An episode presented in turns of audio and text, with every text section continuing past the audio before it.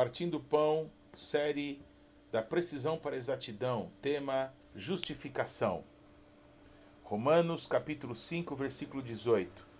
Pois assim como por uma só ofensa veio juízo sobre todos os homens para a condenação, assim também por um só ato de justiça veio a graça sobre todos os homens para a justificação que dá vida.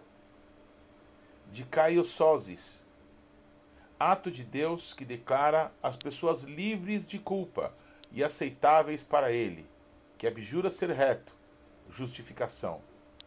Há muitas coisas nas Escrituras que consideramos conhecer, que são coisas aparentemente comuns a nós todos e, por conta disso, damos menos atenção do que realmente tais coisas merecem.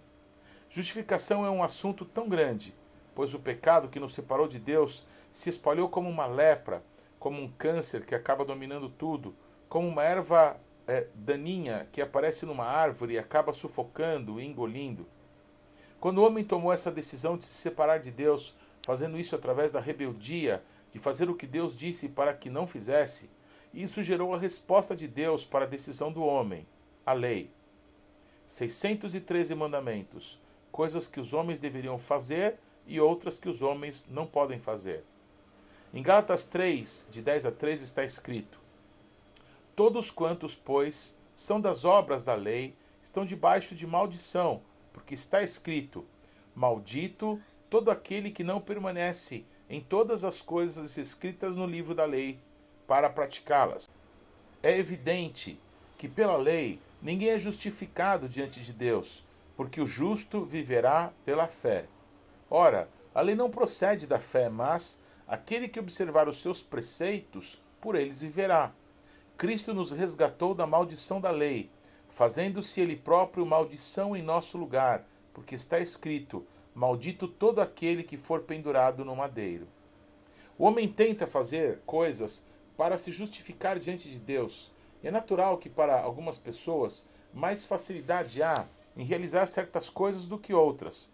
Mas Paulo escrevendo aos Gálatas diz com clareza a todos os não-judeus o que está escrito na Torá: que todas as pessoas que não cumprem toda a lei, todos os dias das suas vidas, descumprem toda a lei e por isso são malditos por toda a lei. A lei aponta para a vida de Cristo, a vida de Deus, e por isso é boa. Mas no lugar de desejarem a árvore da vida, que é Cristo, desobedeceram a Deus e comeram da árvore da rebeldia, com isso morrendo. O que Jesus fez foi de uma vez por todas. Ele não vai morrer de novo. Ele não vai nos salvar outra vez. Ele nos salvou de uma vez por todas.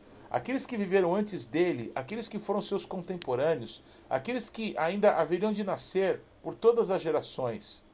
Escondidos em Jesus, alcançados por Jesus, justificados em Jesus, temos paz com Deus. Foi necessário se cumprir a justiça de Deus em Jesus pagando ele por todos os pecados que todos os seres humanos cometeram, e isso ocorreu de forma injusta, pois Jesus jamais pecou.